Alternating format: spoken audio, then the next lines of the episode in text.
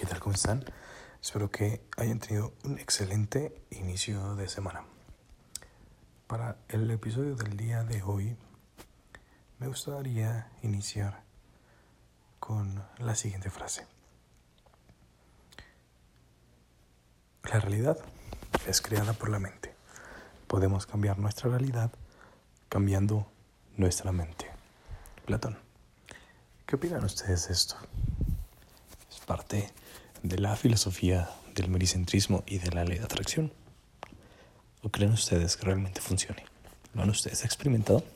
Dejen sus comentarios en mi Instagram, arroba saulbar19. Que tengan un excelente inicio de semana. Nos escuchamos mañana.